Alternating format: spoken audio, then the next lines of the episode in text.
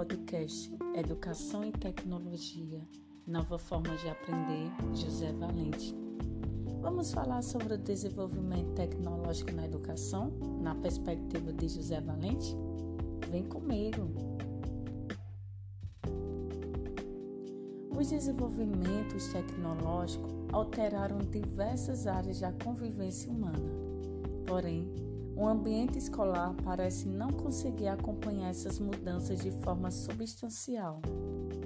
A inclusão das novas formas de comunicação e o uso de dispositivo eletrônico aponta para um horizonte inevitável e, em alguns casos, já é preciso resignificar os processos de ensino e aprendizagem, sem perder a perspectiva da importância da escola na questão educacional, é muito complicado essa da tecnologia substituir o bom professor. Se o professor pensa que a tecnologia vai substituir, ele realmente merece ser substituído, porque ele não entendeu qual é o seu papel, a sua função nesse processo de ensino-aprendizagem. A gente está pensando em um processo de ensino e aprendizagem como uma maneira de forma mais híbrida. Determinada atividades é muito mais fácil ser desenvolvida de forma tecnológica e outras precisam da presença do professor.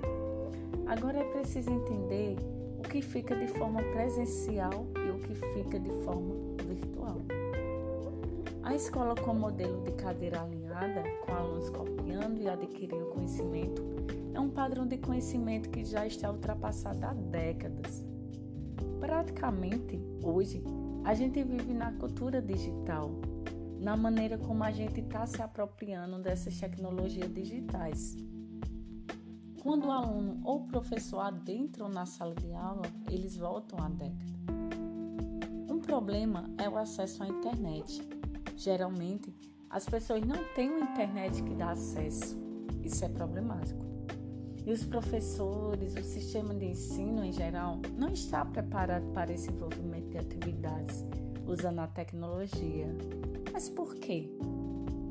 Porque basicamente tudo o que a gente conhece, tudo o que foi desenvolvido em termos materiais, educacionais, currículos, etc., eles foram pensados por lápis e papel.